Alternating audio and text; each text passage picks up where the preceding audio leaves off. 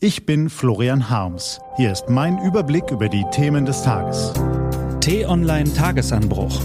Was heute wichtig ist. Donnerstag, 9. September 2021.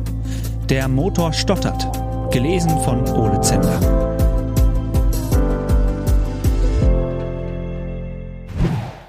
Die Königsdisziplin der CDU. Hätten Sie das gedacht? Kurz vor der Bundestagswahl nimmt der Wahlkampf noch einmal richtig Fahrt auf. Im Bundestag wird gestritten, gejohlt und gebuht. Auch die Union hat sich von ihrer lieber nichts sagen als etwas Falsches sagen Strategie, böse Zungen nannten sie Schlafwagenwahlkampf verabschiedet. Nun greifen CDU und CSU an. Endlich möchte man denken. Bewegung, Leidenschaft, ein Wahlkampf, der seinen Namen verdient. Allerdings scheint der Unionsmotor, der lange stotterte, inzwischen überdreht. Anstatt sich über im Zweifel unbequeme Themen von der Konkurrenz abzugrenzen, arbeiten sich die Wahlkämpfer der Konservativen vor allem am politischen Gegner ab. Sie sagen weniger, was sie selbst tun würden, warnen aber dafür umso mehr im Falle einer Regierungsübernahme der linkeren Parteien vor dem Weltuntergang.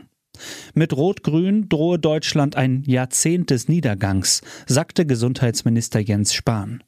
CSU-Chef Markus Söder sieht für den Fall der Fälle einen Mount Everest an Schulden auf Deutschland zukommen.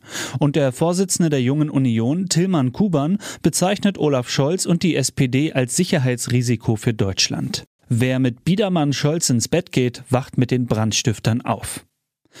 Natürlich vertritt die Union andere Positionen als SPD und die Grünen etwa bei Themen wie Steuern und Mindestlohn. Und natürlich muss darüber gestritten werden, welche Entscheidungen für das Land besser sind.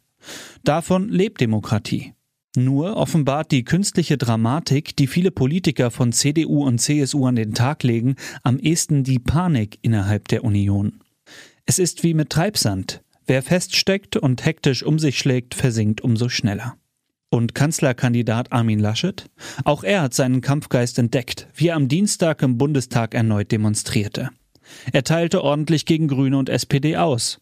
Deutschland werde kein Industrieland bleiben, mahnte er, doch fällt ihm vor allem ein, was er nicht möchte.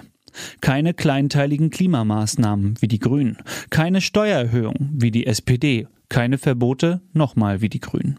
Am Ende blieb von seiner Rede nicht viel hängen als Bekenntnisse zu Altbekanntem. Glaubt man den Umfragen, gefällt das alles den Wählern bisher nicht sonderlich. Die Union ist in dieser Woche nicht nur zum ersten Mal in der Nachkriegsgeschichte in einer bundesweiten Umfrage unter 20 Prozent gerutscht. Sie könnte auch zahlreiche Direktmandate verlieren. Das Meinungsforschungsinstitut INSA hat eine detaillierte Umfrage zu den Erststimmen in den Wahlkreisen erstellt. Vergleicht man die mit den Ergebnissen von 2017, zeigt sich ganz deutlich, vor allem der CDU droht ein Fiasko. Sollten sich die INSA-Berechnungen bewahrheiten, verlieren die Christdemokraten einen Großteil ihrer Direktmandate.